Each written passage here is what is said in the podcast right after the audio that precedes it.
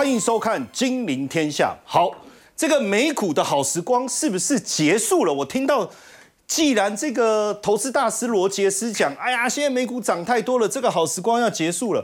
包括富国银行小摩，既然也站出来事情，让人有些担心。但是呢，呃，通膨不是已经降温了吗？明年不是有机会降息吗？可是我在我们看到加州，哇，现在胶囊公寓，我看那个胶囊公寓啊，很小的一个空间，可一个月好几万啊。既然持续的这个受到欢迎，所以是不是反映整个物价还是相当相当的硬呢？所以现在投资的一个方向，大家开始就在讲的是什么？投资公司债可能比股票更好，尤其是苹果的债券。既然这段时间的报酬率超过十五趴，比股票还猛，所以是不是要往这个方向来移动呢？另外，我们特别关注到中国最近的一个状况哦，不管是经济也好，疫情的状况也好，像都不理想。尤其是贷款的黑名单，我一看到这个数字也吓一跳，既然增加到八百五十四万人。那对中国后续经济的影响会不会越来越严重？当然，选对站队很重要，台股持续的一个往上迈进，所以未来要怎么去操作，有没有适合的这个股票呢？我们今天也要一起来讨论。当然，先欢迎一下今天我们参与讨论的嘉宾哦，《金周刊》副总主笔段思杰，大家好；资深分析师陈威良，大家好；资深分析师林永明，大家好；资深分析师王应亮。大家好，大家好。好，那一开始的部分呢，我想要先请这个威良来讨论一下哈。这真的好时光结束了吗？难道我们要叫它 Good Old Day 吗？因为现在股市还在涨啊。可是这个罗杰斯哦，说真的，也是我们这一代这个崇拜的一个大师啦。哎，他出来讲话，我是真的觉得要注意一下。但是他的逻辑是什么？还有包括富国银行跟小摩也在市井呢。可是现最近股市很强啊。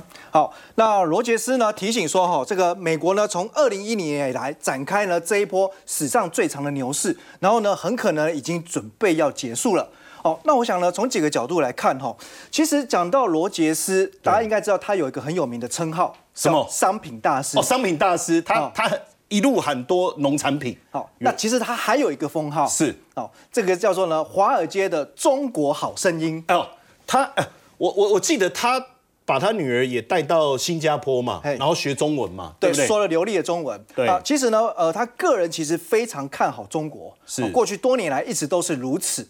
而且呢，呃，他甚至也重压了中国相关的股票。对，他说他打算把这些股票哈，就是留给他的子孙呐。哎呀，哎呀，这这我想说，以后会万谈。子孙会说，所以对爸爸，你当年怎么没有买 Apple 或微软哦？对，无忧好不？美国都友好啊。哦，那其实讲到中国好声音，就比如说，哎，他他其实这这些年来，他一直都看好哦，说中国的经济跟股市会蓬勃往上。对，哦，但是呢，他一直认为美国股市会迎来熊市。哎，哦，但是这么个说法呢，不是只有发生在二零二三年的现在。是过去几年，他一直都是这么看的。OK，对他一直维持看空美股。对，所以我觉得哈，这个他说美国的呃这个美股好时光要结束哈，是不是真的？我不确定啦。哦，不过我确定呢，因为罗杰斯投资在入股为主，所以他的苦日子应该还没结束。所以你的意思是说，好时光是不是结束？不知道，但是他的苦日子还没结束。哎，可是。如果只有他讲，可能我们也就听一听，因为你刚才讲他长期聊聊就好了。对，是。可是问题是，连富国、连小摩都这样提出警示，哎，好，那我们就要啊，这个就要慎重一点来看看哈，这个外商银行、投资银行为什么也提醒哈，这个美股可能会有一些修正或呃回回档的压力哈。那富国银行是认为呢，因为消费者的支出耗竭。哦，那另外呢，呃，FED 可能不会在明年太快降息。现在这一波的行情，有人认为是因为呢，因为啊升息到顶以后呢，已经要准备迎接降息啊。对，快则最近那个一月升降息的几率都破蛋了。对，那最快也许明年年初哦，或者说三月、五月的几率其实是越来越高的。好，但无论如何哈，我觉得呃这个部分我们分两个层面来看。好，因为呢消费者支出这的确很重要，因为美国的经济要强，一定要靠消费。消费。那这个消费呢，就是驱动这一波美国经济跟股市韧性的源头。没错。那现在来看哦，其实从疫情的期间，因为呃美国政府的啊这个纾困，哦让整个家庭的储蓄大量的暴增嘛。对。那暴增到现在，大家哎这个解封之后呢，一直在花钱，一直在消费，结果呢这个消费哦导致呢他们的家户的累计储蓄哦，其实已经大概减少了九成以上了。减少九成。对。所以就说以前存的底现在都快要用用光了。对，所以这个消费动能哦，是不是真的能够延续？的确，我觉得很重要。对，那但是呢，如果讲说，哎，这个不会太快降息哈，呃，可能会让股市会有压力。我觉得这个倒不用太过于担心，是因为其实呃，根据历史的太多次的经验哦，对，投资美股真正最甜蜜的时期是在升息结束到降息之前。哇，哎、哦这一段时间，再说一次，你说升息结束到降息之前那，这一段时间越长越好。对，所以如果它十年都不要降息，那美股是要涨十年，好像有点 over。但是对就是说反而不见得太不要不会太快降息是一件坏消息。因为降息就几乎等于联准会告诉全世界，美国经济在衰退的路上。是对，所以我想呢，这个不要太快降息，反而好。你你这个观点很有趣，哎，有一种呃朦胧投资的空间。我喜欢朦胧。对，那至于摩根大通认为哦，今呃二零二四年底哦，这个标普五百指数可能会跌到四千两百4200点，比现在的位阶还要再低一些哦。那主要的原因是因为呢，美股的估值也就本益比是过高的好，还有就是考量地地缘缘政政治治风险。那我先讲哈，估值的部分哦，本益比是怎么算的？股价呃除以呢预估获利，预估获利对，那我特别去看了一下哈，因为摩根大通认为呢，明年美国企业平均的获利成长率只有两趴到三趴，非常低速的很成长。低耶对，可是大家知道哦，其实呃，综合整个华尔街多数的投行的看法，明年美国企业的获利应该能够达到呢二位数，也就十趴以上的年增率。所以其实显然就是摩根大通本身的看法是比较悲观一点。哦，那我觉得其实当然各家机构它有它的财务模型，你可以是参考，你可以尊重。可是毕竟哦，对于呃投资人在收集资讯的时候，因为你会。拿捏不到方向的时候，我觉得呢取共识，所以我们常常为什么会去讲所谓的华尔街共识、法人共识？多数机构比较呢接近的看法，我觉得那个参考值会比较大。参考值会比较好对，那再来就是说哈，其实呃，即便美股可能呢在呃未来的中长期哈，可能一段时间至少降息之前都还能够维持不错的融景，可是呢也不是说哎叫大家这个时候要 all in 啊。OK，那为什么哈？因为呢呃这一段时间我们刚度过了呃历史上哈统计来看比较容易回档就九月跟十月，九月跟十，然后十一月、十二月应该是不错的。对。哦，举例来讲呢，一九四五年以来，哦，那其实呢，十二月这个月份呢是标普五百指数在一年当中上涨几率最高的月份。哦，十二月对，哦，那另外来讲的话呢，它的平均涨幅呢也是呃蛮高的，可以可以达到一点五四 percent。好，但是呢，十二月其实要注意，可能呢越接近月底，也就年底的时候，可能还是会有呢结账跟结税的卖压。哦，那因为呢，我们知道接近耶诞节的时候，哎，很多华尔街的操盘手，操盘手。他要去迎接这个呃耶诞节庆了，也一年一度最长的假期要来了，，他们都年底都找不到人。那你看，如果说，哎，从这个十月的回档之后，十一月弹上来，十二月假如再涨一段，对。哎，大家口袋都满满的嘛哎，，这时候年终奖金就可以实现获利了嘛。对。哦，那另外来讲的话，节税哈，因为其实美国股市哈，当它如果产生哈这个资本利损的时候，就你股票赔钱，赔钱好，本来是未实现的账面损失，你把它对卖掉，实现变成是资本损失的时候，这个损失是可以抵税的。哇，所以有很多呢，哎，有钱人他专门呢就把账面上哎赔钱股他先卖一就把它趟，给卖了，卖掉之后，他等到呢跨完年一月再把它买回来，再买回来继续赔。对，所以才会有所谓的元月效应嘛。哦哦，所以其实这个就所谓的。节税卖压。这个跟我们不太一样，因为我们卖股票获利啊、亏损，这个没有什么差别。对，我们的价差部分是不纳入课税的。对哦所以其实如果说哎，十二月初、十二月中哈，美国股市续强的话，我觉得接近中下旬的时候，要的确留意一下哦结账跟节税压力税。节税的卖压。对，那我们来看一下哈，其实现在美国哈在消费的行为上面哦，出现一个名词叫做呢末日狂刷，末日狂刷这叫 doom spending 啊，就是说就就今天是最后一天，哎，对，是大家大家对未来其实想法非常非常悲观啦、对哦，那有点像是呢，我对经济的展望不确定，然后再加上呢，现在如果呃房子这么贵哦，那你可能也无力存钱去买房子，然后呢，可能教育金也很高，对哦，可能也没办法呢让子女深造等等，所以其实现在很多中产阶级就觉得。啊、这个今这个今这个今日有酒，这个今日醉嘛今醉对，对那我干脆就是呢，哎，不要存钱了，把钱就是花，哇用力的花，不要去想明天了前那个一部电影呢，那个他们要到那个外那个外太空去救地球啊，哎结果他就狂借钱，他想说反正他也回不来啊，对对，所以最后一刻他们要叫他回来的时候，他就哭了啊。对这种这种消费的动能哦，表面上强或短时间强，可是其实他骨子里不是那么健康的结构，哦有点像是一种无力感呐、我对未来无法掌握，我干脆就是彻底的享受今天。对好，那我们讲到这种无力感吼，哎，我们知道啊，像亚洲有些国家，比如说香港。对。啊，或日本，因为呢，呃，人多，然后呢，地价贵，房价飙涨之后，没错他们只只能挤在那种所谓的小房子、小房子蜗居。啊。但现在看到呢，在美国大城市也出现这种胶囊公寓哦，这个蜗居听起来就很很鸟啊，对，但是胶囊公寓，哎，不错，不错公寓啊，至少是公寓啊，哎，你听听看，你想不想住在里面哈？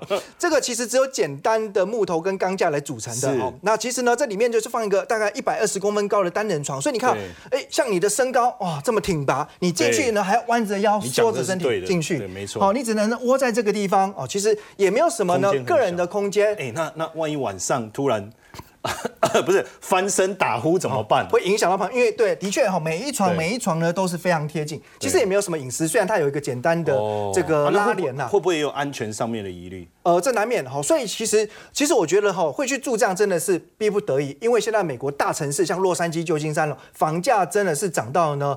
连不要说中产阶级哦，是。连科技富豪、科技新贵，他们都是呢，哎望之却步了，因为哈，呃，只好买不起房子来租房子，可是呢，并不便宜，住一个晚上要多少钱呢？五百到九百美金，相当差不多平均啊，一个月了哈台币一个月。台一个月就要两万块左右，你只能住得这样天哪房子。我们觉得说，哎，台北房价贵，居大不易。哦，其实呢，住这种房子那更是呢，其实这个生活品质完全没有。不过有人呐、就安慰自己，至少哈、你的左邻右舍都是一些科技业的精英啦，对哦，或许还能够在这边拓展人脉，找到下一份 待遇更好的工作。换个名片。但是说回来啊，就是说我们从这个角度去看投资，那这样如果罗杰斯说好时光要结束的话，那是不是第一个投资的方向就不要是股票？我不晓得是不是。然后另外到底。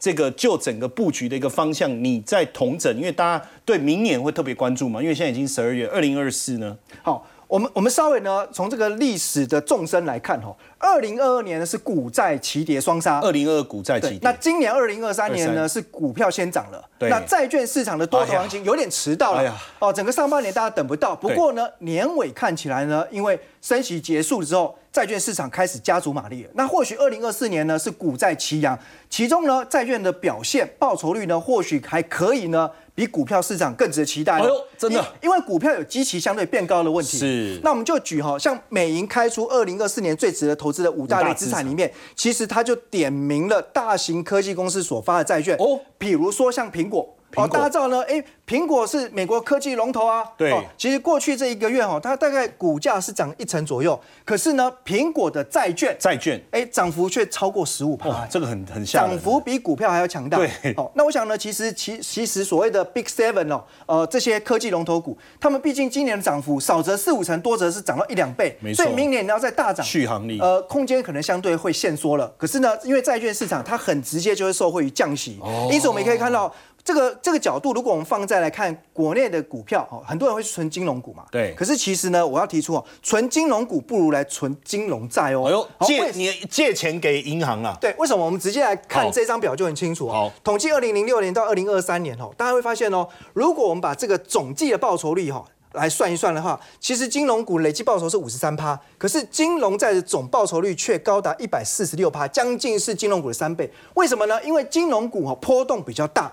换句话说呢，金融股呢多头的时候，其实它是当然涨赢金融债券的，可是呢，它很容易呢涨上去又跌下来，嗯，因为金融股的营运跟股价深受利率、汇率等等的影响。那毕竟这些总体面的指标，它一定会有循环，所以呢，整体来讲吼，投资的 CP 值很简单，就是所谓的报酬风险比，也就是报酬风险比我的很重要报酬率除以我的波动度，波动度就代表风险。那这个报酬风险比越高，就代表呢，其实投资就是越可口。越吸引人，那这边来看的话，反而金融债是明显优过于金融股。哎，十二跟二，这六五六倍耶。对，所以呢，国内相关的一些金融债 ETF 有月配的，也有季配的，大家其实可以参考看看。好，我觉得说，刚才威廉讲到一个重点哦，就是说，呃，接下来股市还是会涨，可是债券的一个报酬率可能更为惊人。那或许走出这个债券投资的阴霾，就是现在。不过我们继续来看哦，因为最近中国的状况还是相当的严峻哦。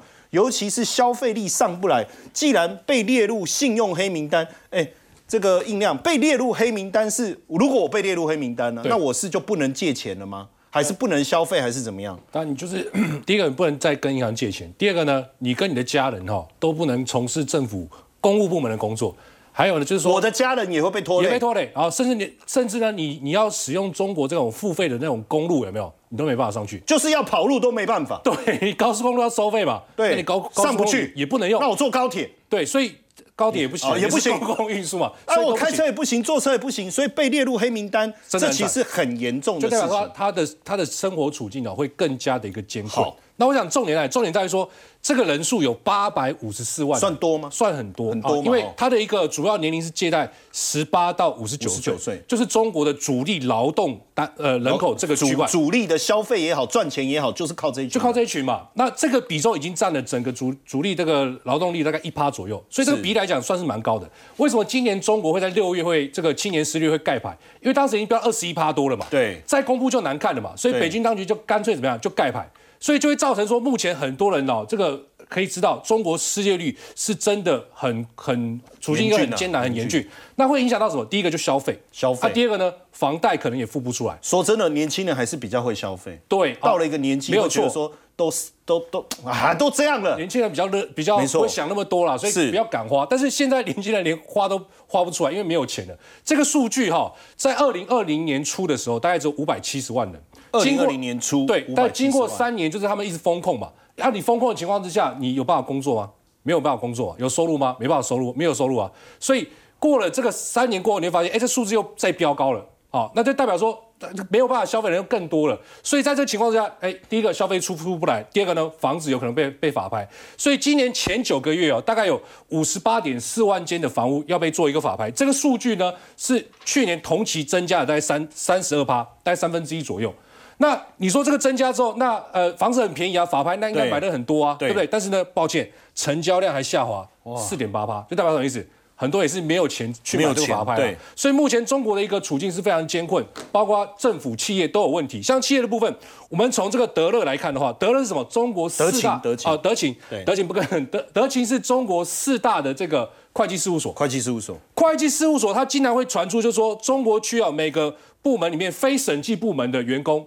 你到明年三月之前呢，每个月给我放假五天，哎，这是很重要的指标哎，因为德勤四大事务所嘛，对啊，基本上在德勤基本上就稳了嘛。但是结果你现在讲的是说，他们有部门的员工要求要放五星假，所以所以表示他的客户对。所以你讲重点，就客户嘛，中国中国一些相关客户，要么就是怎么样经营不下去，对，要么就宣布倒闭嘛，是，所以它业务范围缩小了，那对于他的公司来讲，就会受到一些影响。那受到影响怎么办？我就只能够缩衣节食嘛。那我先从员工下手，哎，先放一些无薪假，我先放放看效果。如果还是不理想的话呢，这个方案呢，无薪假政策会延到明年的五月。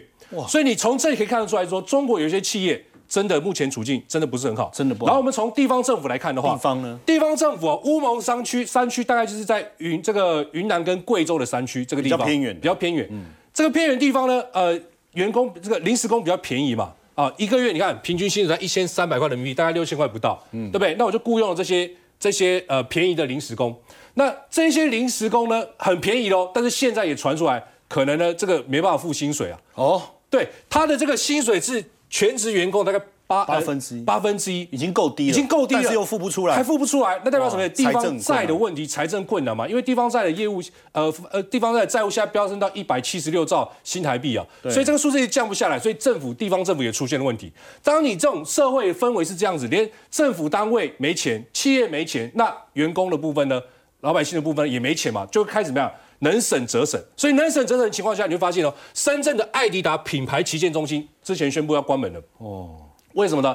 因为你你品牌旗舰店你出的东西，你单季最新的嘛，那价格一定比较贵嘛，而且没折扣，没折扣啊啊旁边旁边就是说啊我过季点没关系，但我折扣很多啊，所以消费者就变成说我不要当季的，我宁愿要折扣多的，代表什么意思啊？他们心态在改变了，对，就是我现在日子过不下去，我就能省则省，所以呢，这个呢也面临到了倒闭，然后甚至在吃的部分啊，中国有一家零食的连锁巨头叫做良品铺子，这个呢在中国是蛮流行的，但是最近也宣布降价，平均降幅多少？二十二趴，他们董事长讲说啊，现在不是说面对到困难活下去的问题，困难活下去，我还可以活嘛，只是困难了一点。现在是面对到活不活下活不活不活得下去的问题，我公司可能会会倒闭哦。所以现在怎么办呢？我只能够降价来吸引消费者嘛。因为现在很多中国不是流行这个直播带货吗？对，同样一个这个这个呃，比如说瓜子好了，一包二十块，对不对？你卖二十块，你有牌子的，我没有牌子的。二十块我买一送一上车嘛，对不对？但大消费者当然会选择什么便宜的，便宜的啊，量又大的，对不对？所以这样子的情况之下，有一些品牌的这些企业，它就会面临到一些经营上的问题。你看到第三季的净利减了多少？九十七点八八趴。对，好，所以代表这些公司现在呢，生存非常的困难，只能够用降价的方式继续维持生计哦。那所以这样子的情况就代表说，呃，中国它可能是经济的问题，有可能什么？有可能是。因为中美之间的打压问题，造成它一些一些困难哦。那电动车呢？之前整个电动车的销售数字不错啊，产量也不错啊，而且中国的电动车还卖到海外去啊。这个部分最近会有一些变数吗？还是说可以由电动车电池这个领域来带动？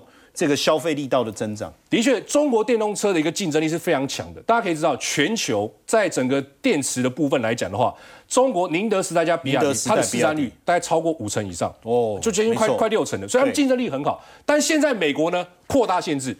好，接下来美国呢，它它的这个，它之前不是有推这个补助法案吗？对，好，你只要这个呃符合我资格条件的，我一台给你补助七千五百美元，这很多哎，大概是二十六几万，二十几万台币一台本来破百万的车，对，这个会会非常有竞争力哦。好，你你厂商只要符合资格的，你可以卖低一点没关系，因为政府会给你补助嘛。但是现在呢，二零二四年开始啊，就是说受关注外国实体的一个生产的组装的电池呢，我都要做一个管制，你知道。有触及到这个的话来讲的话，我就不给你补贴了。简单来讲，如果宁德时代是在这个实体清单里面，对，你就不能，你要用它的电池，你就不能来领补助。对，你就不能来领这个逻辑。对，所以明年会开始先从电池零件开始。哎，可是你刚才又讲到五十六十趴都是宁德时代跟比亚迪。对啊，所以现在现在就是他他他的一个用意是什么？就希望官官员就希望说，你这些相关的企业啊，你给我认真投资。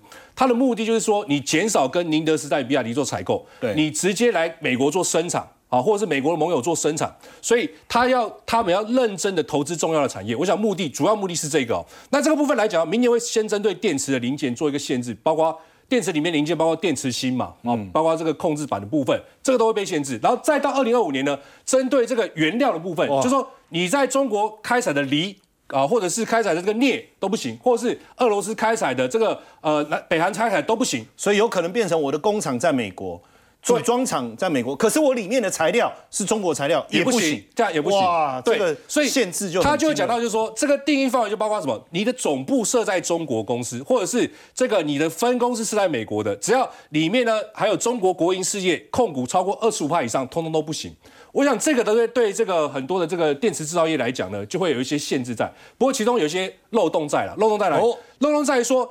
这样我们在节目上讲出来好吗？没关系啊，就媒体都在讲，一些媒体都会报。他说可以允许什么其他与中国有关的这个安排，就是什么技术的部分，技术的部分，技术部分是可以的，因为电池呃技术来讲它没有就有限制，因为坦白来讲啊，技术很多都掌握在哪种中国这些厂商里面嘛。OK，宁德时代、比亚迪他们比较先进，所以所以如果把技术也围堵了，可能真的对美国本。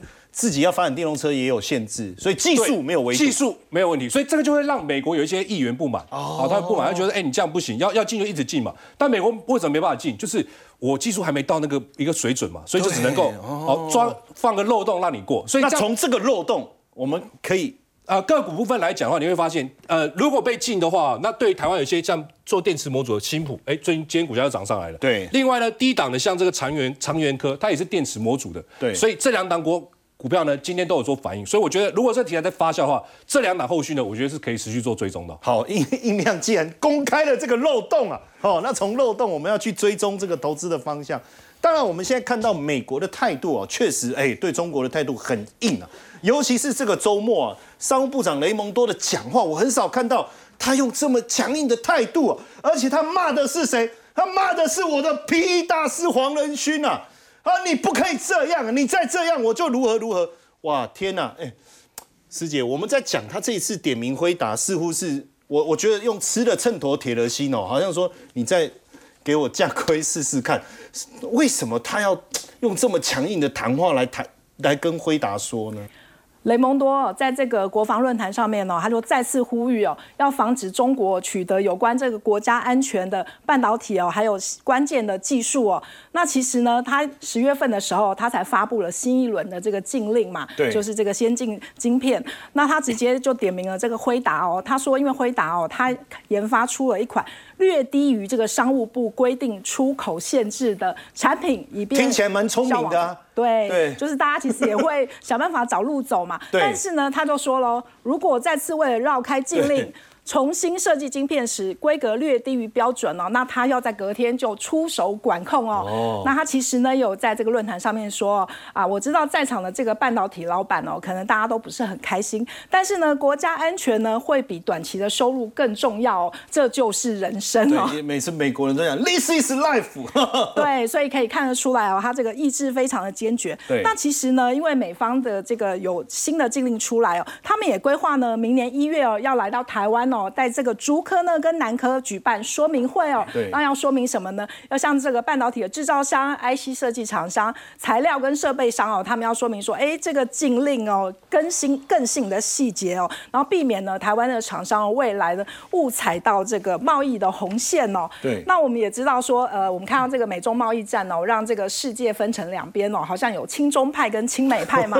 那其实对，其实我们在资本市场呢，也可以看得出来有这样的现象哦。比如说像今年呢，我们看到今年以来啊，这个最强势的市场，第一名当然就是费半，费半，第二名就是纳斯达克，涨了四十三趴多，四十趴多跟三十几趴哦。那其实当然跟这个费的已经两度这个停止升息哦，然后恢复科技股的信心有关系。有关系。相较于中国复苏哦比较疲软，那美国经济的韧性哦还是很强哦。所以呢，那当然跟这个美国合作的市场哦就比会比较会受到这个热钱的青睐。嗯，对。那罗杰斯就辛苦了。但就目前来看，对，当然大家会觉得说，因为呃，最近美银做了一个全球经理人调查，因为实际上这最近大家是真的很热衷在做多美国的科技股，对，哦，几乎对于这个做空中国股市也很积极，对。但就未来来讲，因为目前我们常说人多的地方不要去，嗯嗯，结果只有百分之六的经理人觉得日日股过多，其就不挤嘛，就其实这句话白话文讲就不挤嘛，哎，那是不是？你看，连巴菲特都都去日本，对不对？最近好像又要加大更多的动作，那所以日本这个部分未来是不是值得我们关注？对。我们可以看到，就是刚刚那个，就是全球的涨幅排行，其实，在费半啊跟这个纳斯达克之后，第三名哦，就是日本哦。对。对这个日本呢，美然后美银呢，十一月对这个全球经理人调查哦，那当然大家还是看好这个美国科技大型股，比如说这个 NVIDIA 啦、Apple 啦、微软等等哦，然后对中国股市当然是看空哦。那不过大部分的人呢，还是觉得呢，日股是看好的，尤其这个全球经理人哦，加码这个日股的比例哦，来到五年以来的新高哦。达二十三趴哦，其实是远远超过美股跟欧股的哦，所以显然他们还是很看好这个日股。那尤其呢，这个推动日股上涨的那个男人哦，就是巴菲特嘛。这个那个男人呢？对，那个男人，波克夏海瑟威呢，他们其实也敲定了要发这个高达一千两百二十亿。的日元债哦，那市场就预期呢，它要做什么呢？它除了可能增持这个日本五大商社的股票之外哦，还可能要投资日本的这个银行股跟汽车股。所以就是。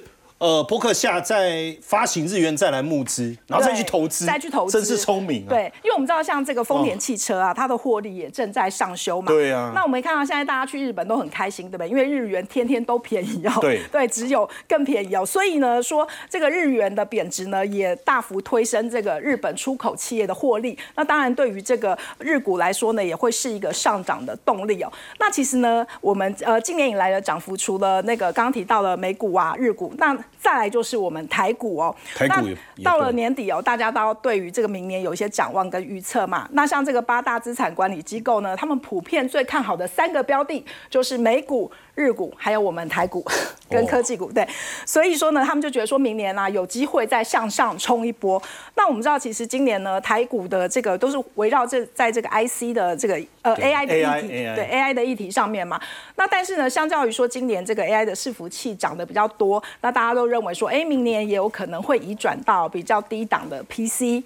对，那像这个 AI PC 呢，也会是这个呃，大家可以看到这样在这个展望里面呢，也算是一个关键字。好，太好了。那当然，我们呃接着来聊一下台股，来看一看哦。因为呃，在讲台股，我最近也很奇怪哦，八大行库在卖，可是好像是另外一个氛围，就是内外战队，外资最近又稍微熄火，然后内资的部分投信是不是有加码？哦，但是呢，外资如果回来了，投信熄火也没关系。嗯，所以到底我们到底要看什么啊？有一个哎，一下子土洋对坐是外资卖，啊，现在又外资买，哎，可是。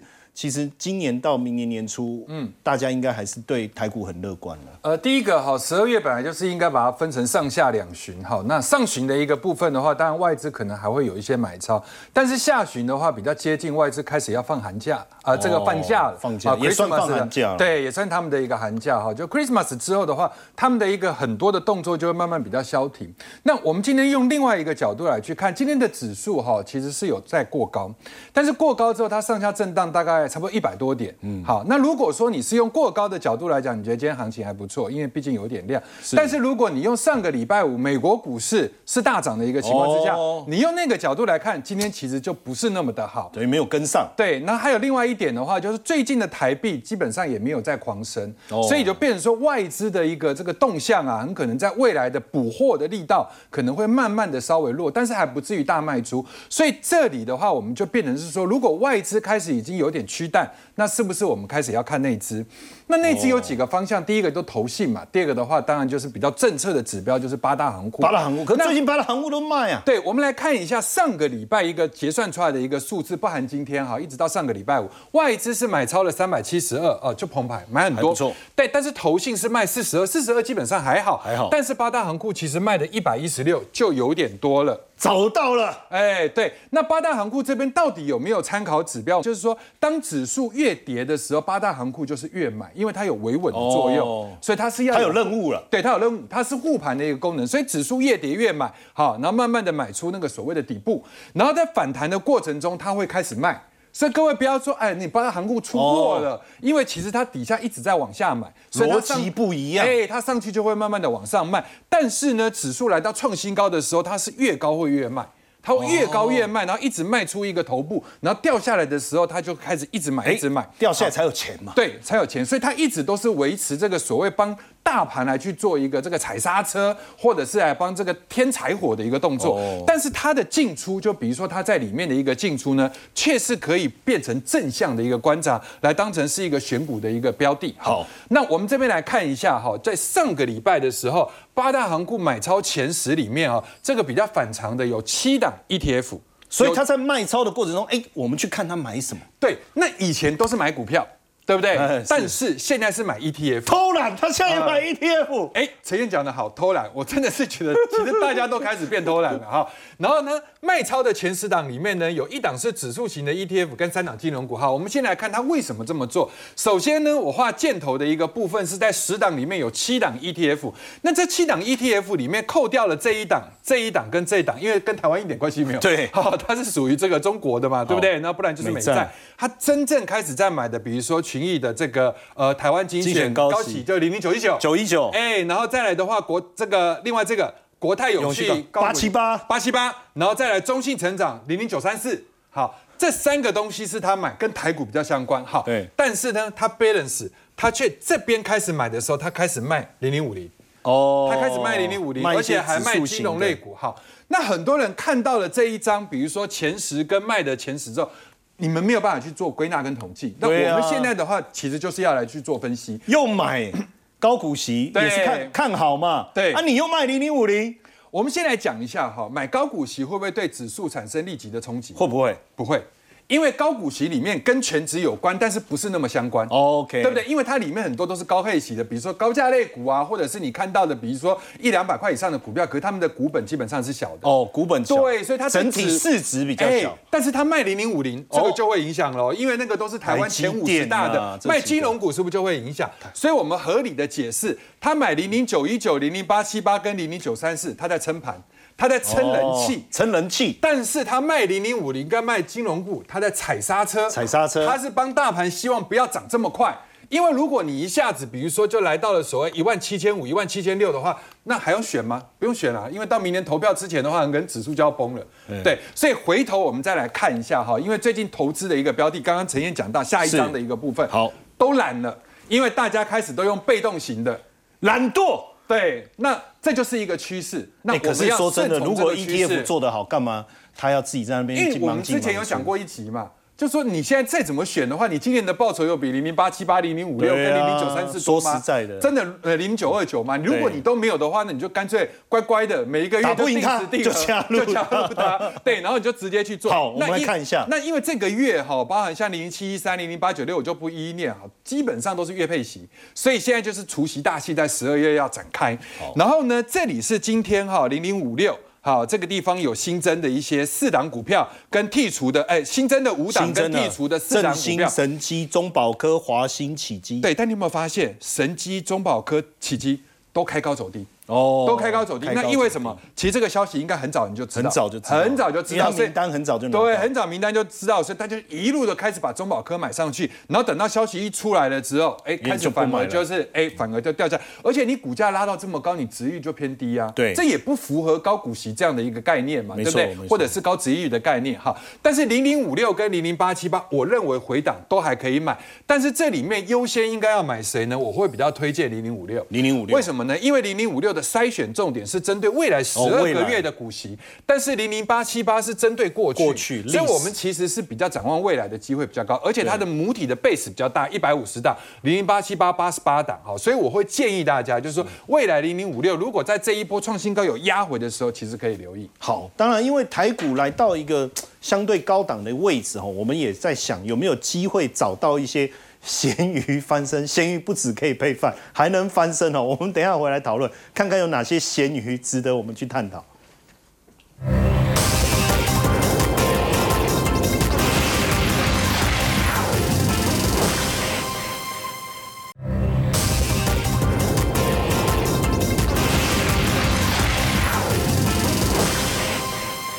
之前在节目中呢，微良帮我们介绍了这个咸鱼翻身的产业，非常受到大家的这个欢迎然后，那当然，咸鱼不止配饭，哎，咸鱼翻身这个意思应该就是说股价长期的低迷，对不对？大家比较没有关注，还有吗？好，现在一条咸鱼不够吃，现在大家在找二零二四的新潜力股的时候，其实我们大概可以分成哦，白马股就是呢，大概各家法人机构一定点名看好，比如说半导体、AI。对。那另外一种叫黑马股，黑马。黑马股呢就基期要低哦，然后呢可能呢现在的股价的位阶也也很低。低哦，那营运一起来就会推升股价，可能就有呃不只是趴数，对，是倍数的空间。对，那我想哦，最近其实几家投顾哦，国内的大型法人机构也都开始纷纷点名哦，自动化工具机产业。工具机，工具机真的就 all chew 了。因为差不多也坏了哈，一年多快要两年的时间。对那我们呢，先来看下面的图表这个是过去呢他们景气不好的周期啊，比如说呢，就年增率如果往下的话，哎，可能呢会修正十一个季度、七个季度、十一个季度。那这一次景气修正又已经达到十个季度了，所以差不多也来到一个循环的满足点。那但是我们如果看中长期的展望来看，哦，你会发现说，即便呢世世世界上有很多的利空啦、黑天鹅啊，其实不影响哦整个全球的工工业自动化的成长规模。所以回到呢，我把它统整哦，这这个产业它有呢周期性的利多，就跟着景气循环的。好，包括现在呢最重要就是呢日本，因为日本是全球自动化工具机。最强大的国家，那他们的海外订单的年减幅度已经连续四个月趋缓。那另外呢，中国跟美国的制造业 PMI 的新订单也已经开始转为年增。那还有，因为明年企业的获利可以呢回升，所以也会带动呢厂商愿意扩大资本支出。那至于说呢，呃，影响更长远的就是结构性的利多，那当然就是像智慧制造、物联网这些刚性的需求。那还有就是呢，中国加一的策略哈，在分散供应链的时候，你也必须去对应买一些呢新的工具机。还有就是呢，少子化跟人口老化、劳动力短缺的问题。好，对那这当中有没有特别来个值得介绍的？好，我们来呃聊一下哈，我觉得四五三三协议机这家公司协议机很特别是呢，我们先来看哈，创办人郭胜雄是那其实现在的董事长啊是郭雅慧，是他的女儿啊。那其实因为工具机就所谓的黑手产业。哦，大部分大家的印象就是比较阳刚啦，哦，然后或者刚才就一直在讲这个工具机就黑手。你刚才讲这个，其实说长期产业是成长，对但是短线还是会受到循环的影响，对再加上这个欧骂嘛，这样，哎，怎么会派一个女孩子，而且可以看得出她她的外貌也很。清秀。对啊这么漂亮的女董事花木长兰呢现现在所谓的黑手产业哈，其实这样，她大学的时候学会计。哦所以他有很强的财务背景，然后毕业之后到美国深造，去读了工商管理硕士。结果在二零零八年金融海啸那一年，哈，这个协议机呢遇到史上第一次的亏损，所以接到爸爸一通电话，把他召回，哦，那希望由他来接任。那一年呢，他四十岁就呃接掌了董座的职位。那当然呢，因为他有很强的财会背景，对所以就先从财报上面去找问题。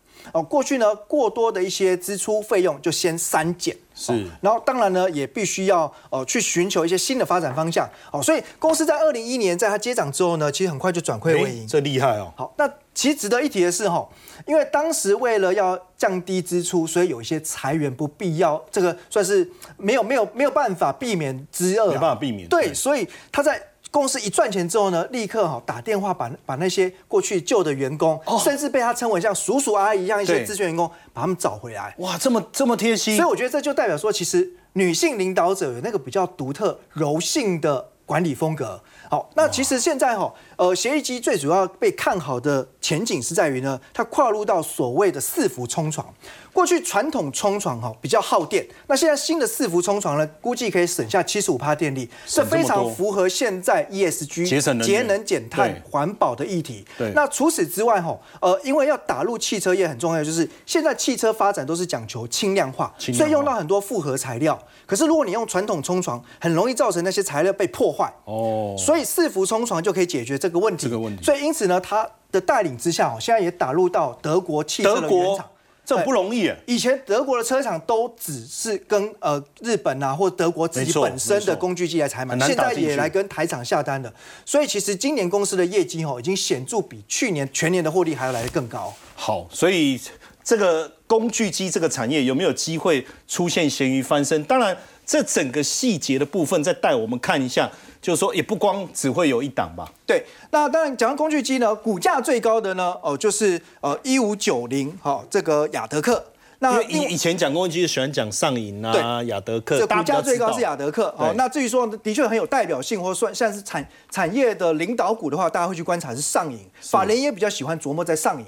所以我们来看哈，其实如果以技技术面的季线当做多空分水岭来看的话，目前上影已经从底部翻扬突破季线了哦，所以看起来呢，明年的确似乎是大有可为。很有那另外协议机哈，因为刚才讲啊，它今年其实非常赚钱的。你看呃，这个在今年的前三季 EPS 是一点五哦七，，就一点五七了。跟去年同期相比是成长了两倍以上，所以它前面股价已经有一波财报行情飙升哦。不过涨多进入中段整理之后呢，在季线下方开始打底，那最近呢又慢慢的垫高来到季线上方，突破了季线，所以或许有机会呢卷土重来，再攻第二波。好，这个工具产业也蛮有趣哦。经过微良刚才这样的解释，我觉得应该蛮有机会哦。那等一下呢，我们回来讨论哦，智慧医疗的部分，Intel 要带整个战队攻 AI 医疗吗？这中间有没有什么甜头？我们等下来看。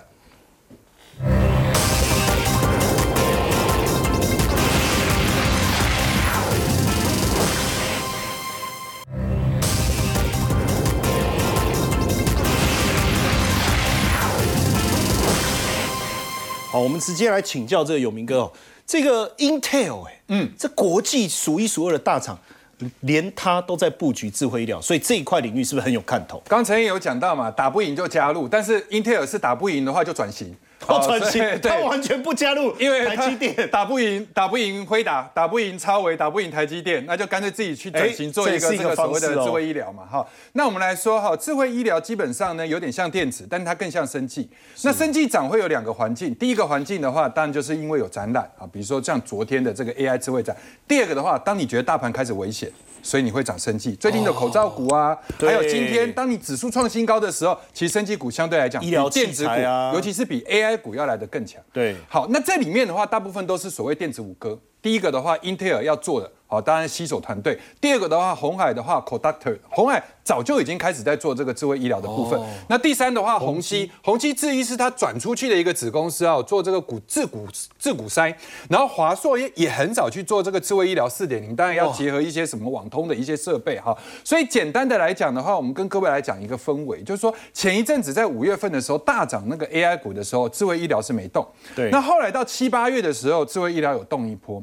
然后最近呢，即便你认为这个所谓的呃这个疫情的一个关系啊，口罩股应该是涨虚的，但是它还是在涨，所以这个氛围已经慢慢开始可以让一些生机类股或者是跟 AI 智慧医疗有关的开始在动。那我们来看下一章的一个部分，最近除了电子五哥以外，我帮大家来筛选哈，大概有四个，我觉得应该在智慧医疗有新蓝海这样的一个条件。四一六四的陈业陈业一，他做什么呢？达文西手术刀。好，就是这这个癌症的开刀设备，其实它前三季赚一点三三不差，股价的一个现形呢，最近有很多的法人开始写它的一个报告。那经过了一个打底之后的话，大家可以留意量价的一个变化。第二个的话，一家亏钱的公司叫四一八八的安克，虽然它前三季亏零点六五，但是各位有没有发现它的股价居然是创短波新高？那主要是因为它是第一个涉及到跟软体有关、AI 软体有关的。啊，而且跟智慧医疗有关的。那再来八四零九的商之器，我们之前也跟各位来讲过，行动医疗就是病例可以在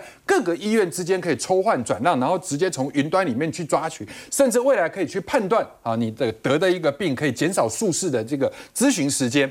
呃，这种公司哈，不要去看它的这个获利，主要是看它一个标案一个标案，一接到了之后，很可能获利就会爆中。那股价因为相对低，所以也安全哈。那最后一档的话是四一六三的易泰，它呢就是一家有获利的公司，六点七一，在所有的生技医材股里面，它的本益比就算相对低啊。当然不能跟电子股比，但它相对低的情况之下，它做医疗的一个器材啊，今天的一个股价呢也开始有动，所以我们整体做跟各位做一个结论。这个族群应该是先动有获利的，嗯，然后呢再动一个没有获利的，然后中间有一些在借在中间的一个股票呢，就会被上下推升的挤压之下，就会开始连袂的启动。那这个族群大家可以留意。好，当然从这个医疗，我们当然要特别去关注哦，中国目前疫情的一个状况。等下回来讨论这个方向有没有值得投资操作的部分。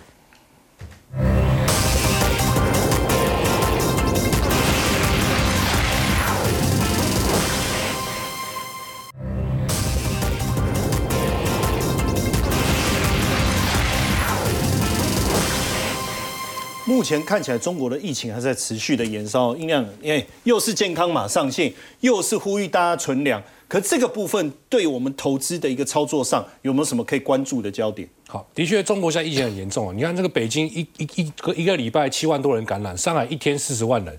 所以一开始啊，这个相关的概念股在涨的时候呢，大家会有点怀疑，就说：哎，真的有那么严重吗？但你今天再回头一看。三十一家涨停板里面，十七家是跟这个疫情有关系哦。你像这个口罩股的恒大哦，你会发现一开始涨的时候，大家会觉得怀疑嘛？口罩大家都有啊，没有必要。可你就发现它这个已经涨了五根涨停板，涨到现在我都怀疑是不是我它股价涨到现在，我的口罩还是没用完呢？对，但是我会怀疑说，我是不是要再去买口罩？你懂我意思吗？会有这个错觉，你知道吗？然后呢，它涨上来之后呢，它会带动一些相关的生意反应股上来，甚至连散装它都带起来。为什么？对，因为散装它现在传出一个消息，就是说怕缺工。哦，怕缺空的情况之下，啊，现在又是运煤跟谷物的旺季嘛，对不对？所以就会造就说，哎，今天很多散装概念股呢，也全部都涨涨起来。所以按照这个逻辑去推敲，代表什么意思？代表现在的资金的确有集中在疫情这个区块。好，那这个里面我们要怎么再去筛选呢？你看口罩股涨上来。抗生素涨上来，涨完涨涨着很多天，你都不敢追的话，我觉得大家可以注意一下二四一七的元刚。为什么？元刚？因为现在这一波主要是针对儿童嘛。那中国大陆现在目前儿童零到十七岁的人口大概是二点九八亿，所以现在一定会开始慢慢要停课。那停课的情况下就会什么？远距教学。远距教学。所以远距教学这个区块，原刚前面是涨 AI，好，这一波都涨 AI，涨 AI，涨 AI。所以现在如果中国大陆出现停课的情况之下，很多人是在家里面上课的话，那远距相关的原钢会不会有机会？因为根据过去的经验，他之前疫情的时候，它一下从八块涨到八十七块，涨了快十倍。那这一波如果再往后面推销的话，涨到远距相关的话，我觉得它应该会有机会啊。所以这样股票，我觉得大家可以注意一下。好，所以等于从房